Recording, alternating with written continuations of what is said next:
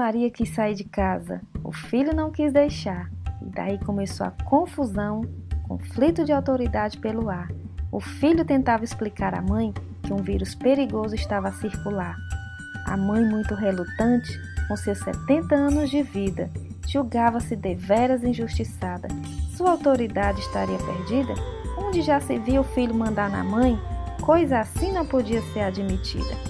O filho, com paciência, tentava explicar a situação, que os idosos eram mais vulneráveis, que havia risco de contaminação e um tal de coronavírus estava aterrorizando a população. A mãe, Dona Maria da Silva, mulher forte e muito guerreira, criara os doze filhos sozinha, não ia se abater por essa besteira. Já tinha enfrentado fome e doença com fé no pai e em sua padroeira. Mas o filho não desistia de explicar. Mamãe, deixe de duvidar. Esta é uma doença muito perigosa. O contato com a pessoa doente pode matar. Basta que a pessoa infectada venha perto da senhora espirrar. Que conversa que um espirro é capaz de matar alguém? Retrucava Dona Maria, que não queria ouvir ninguém. E o filho já estava cansando de explicar que era para o seu bem. Foi então que a Dona Maria, já recorrendo à sua autoridade, colocou a bolsa do lado, pronta para dar uma volta pela cidade. E a feira, ao mercado e à igreja, ficar presa não era possibilidade. Do outro lado da rua, observando aquela situação, estava a Dona Zezinha atenta, ouvindo todo por trás do seu portão. De longe gritou: Para onde vai, Maria? E o que é que faz com essa bolsa na mão? Dona Maria ficou até encabulada dos vizinhos verem o ocorrido e o que é que iriam pensar que a sua autoridade tinha perdido? Onde já se viu filho querer mandar na mãe, sair de casa não lhe era permitido. Nada não, Zezinha, Dona Maria respondeu.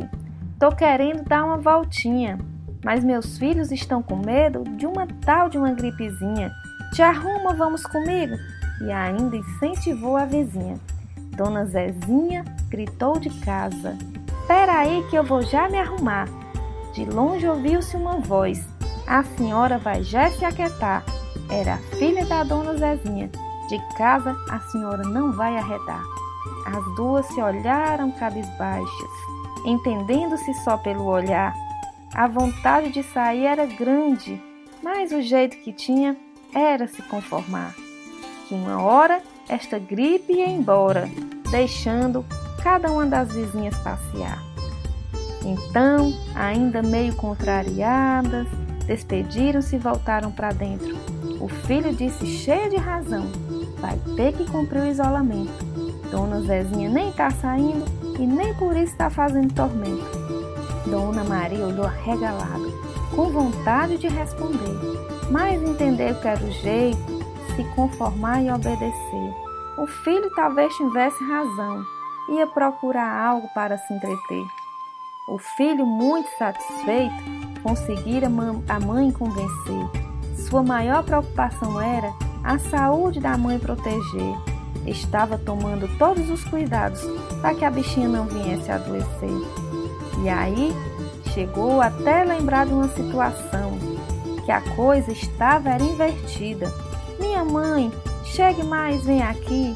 Vamos rir de uma coisa divertida. Antes a senhora me prendia para me proteger.